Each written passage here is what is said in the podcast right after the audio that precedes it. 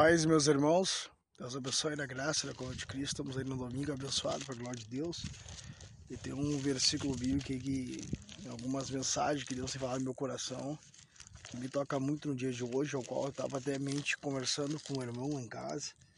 E ele me fez algumas perguntas que Deus colocou em meu coração uma palavra abençoada da parte dele que eu quero passar para você agora. E eu quero ler um versículo com você que está escrito em Lucas, capítulo 24, versículo 44. E disse-lhes, são estas palavras, só olhar aqui o cabo vento. E disse, são essas palavras que vos disse, estando ainda convosco, convinha que se cumprisse tudo o que de mim estava escrito na lei de Moisés e nos profetas e nos salmos. Eu quero atribuir aqui essa palavra aqui à lei de Moisés, tá? Porque a, a questão hoje de eu e conversando era a respeito de algumas coisas, porque Deus existe, existe, né? A, quem escreveu uns livros e esse de quem escreveu uns livros está escrito ali. Eu quero eu quero falar a respeito de quem escreveu o Gênesis, né? Ah, historiadores falam e até mesmo os rabinos dizem quem escreveu o Gênesis e os cinco primeiros rolos da Bíblia foram os Moisés que escreveu, né? Gênesis foi escrito em tempo onde o povo estava passando no deserto, né? Para que o povo entendesse o que acontecera, né, nos seus antepassados, no que Deus iria falar. E Deus me falou muito forte a respeito dessa palavra aqui, amado irmão. Por que, que Deus escreveu o Gênesis e deu no tempo do povo no deserto? Porque Deus queria mostrar para o povo que Deus era Deus que cumpria as palavras que ele falava. Se ele cumpriu na vida dos antepassados deles, e Deus iria cumprir na vida deles também o prometido que Deus tinha prometeu, que Deus prometeu. E um dos nossos nosso maior herói da fé, que é o nosso pai Abraão, ele, né, simplesmente ele creu na palavra de Deus e por ele crer na palavra de Deus foi instituído, né, o poder da fé sobre a vida dele, né? E se manifestou a fé, se manifestou o poder de Deus. Então a mesma coisa nós hoje. Abraão não sabia, né, é, quem era Deus, mas através de Abraão que creu, né, no Senhor, hoje nós temos promessas de Deus que nós podemos ver que o nosso pai Abraão creu e se cumpriu o que Deus falou que iria se cumprir na vida de Abraão assim seria nós. Ai de nós querer duvidar daquilo que Deus falou que iria fazer em nosso favor. Porque seria como se a gente tivesse negado a fé, negado a fé no nosso Senhor e Salvador Jesus. Por quê? Porque se ele falou que ia cumprir, se ele cumpriu nos antepassados, ele também vai cumprir nessa vida aquilo que ele prometeu. Por isso que nós não temos o direito de estar em dúvida nós não podemos ter direito, nós não temos direito de perguntar como, de quem vai acontecer, ou como vai acontecer. Não, nós não temos direito disso. Porque se Deus fez no, no passado, na, na, vida dos nossos pais, patriarcas, nosso, o que o Senhor fez na vida deles, Deus vai fazer através de nossas vidas também. Agora que coisa linda, mano. Amado irmão, Deus escreveu Gênesis para quê? Para fortalecer o povo a passar o deserto, né? Os cinco primeiros rolos da Bíblia, é, eles dizem que foi Moisés que escreveu o que é Gênesis, Êxito, Levítico, Números e Deuteronômio. Esses cinco livros, né, que também é o Corão, é as leis de Moisés. Por isso que eu citei Jesus aqui, falando sobre as leis de Moisés. Por isso que eu citei Jesus falando.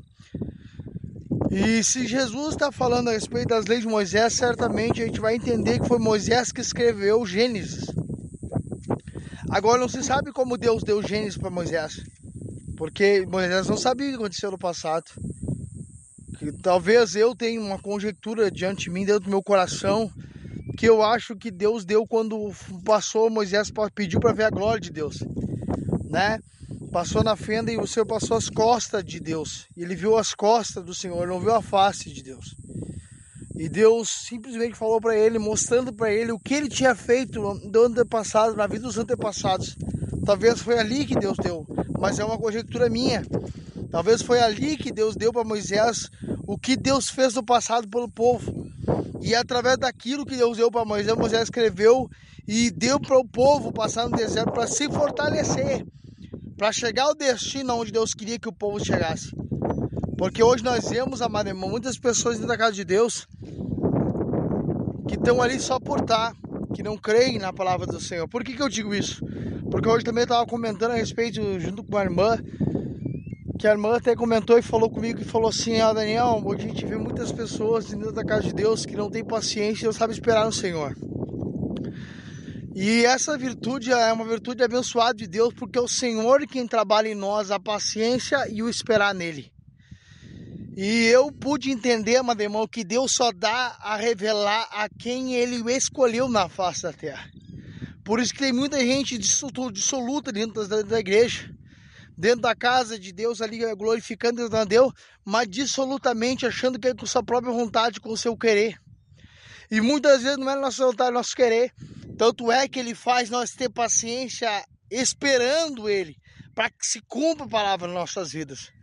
Davi vai dizer uma coisa muito importante, que nós devemos declarar isso em nosso coração. Esperei com paciência no Senhor e o Senhor se inclinou para mim. Então nós temos que esperar com paciência no Senhor, esperar no Senhor. E esperar no Senhor não significa que você vai ficar parado total.